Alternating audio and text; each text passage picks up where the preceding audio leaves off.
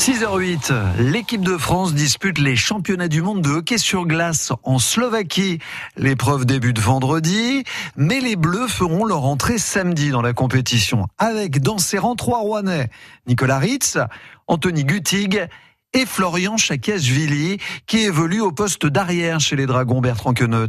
Décimé par les blessures, l'équipe de France ambitionne malgré tout de bien figurer dans ce mondial. Florian Chakiashvili, arrière des Bleus et des Dragons de Rouen. Ça a toujours été l'objectif principal depuis, euh, depuis qu'on se maintient en gros pas depuis une dizaine d'années. Donc ouais, ça va vraiment être le, le, le mot d'ordre, c'est le, le, maintien. Conserver sa place dans l'élite mondiale du hockey, autrement dit rester parmi les 16 meilleures nations et éviter une relégation au niveau inférieur. Pour ça, plusieurs rencontres décisives parmi les 7 de la poule oui. et notamment la toute première face au Danemark. Ça fait partie des, des matchs euh, qu'il va falloir gagner.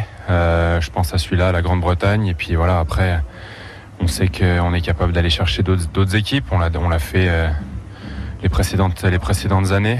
Euh, mais oui, effectivement, le Danemark, ça va être notre premier gros rendez-vous. Ensuite, pourquoi pas rêver et taquiner les grandes nations, même si le hockeyeur rouennais sait parfaitement que les Bleus sont amputés de quatre joueurs majeurs. Avec une équipe au complet, c'est sûr qu'on pourrait avoir des espérances un petit peu plus hautes. Euh, voilà, cette année, on va déjà se concentrer sur le maintien.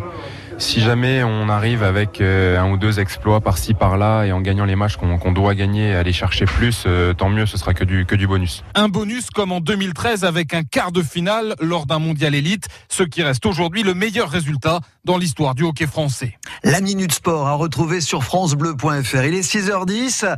Dans un instant, Michel de Decker nous rejoint après Les Yeux Noirs d'Indochine.